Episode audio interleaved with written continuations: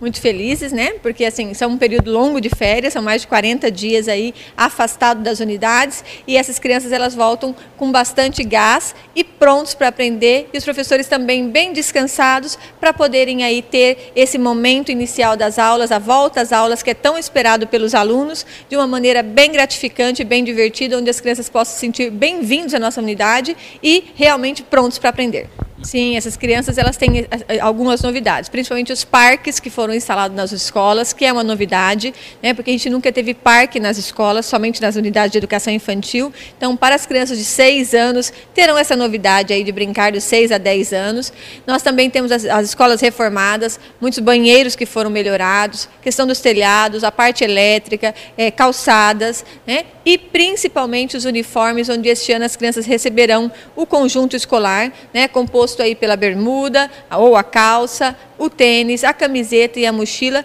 que isso vai fazer um diferencial, onde as crianças se sintam realmente iguais dentro do perímetro escolar, onde eles vão perceber uma homogeneização e que realmente ali eles estão num momento pronto para aprender.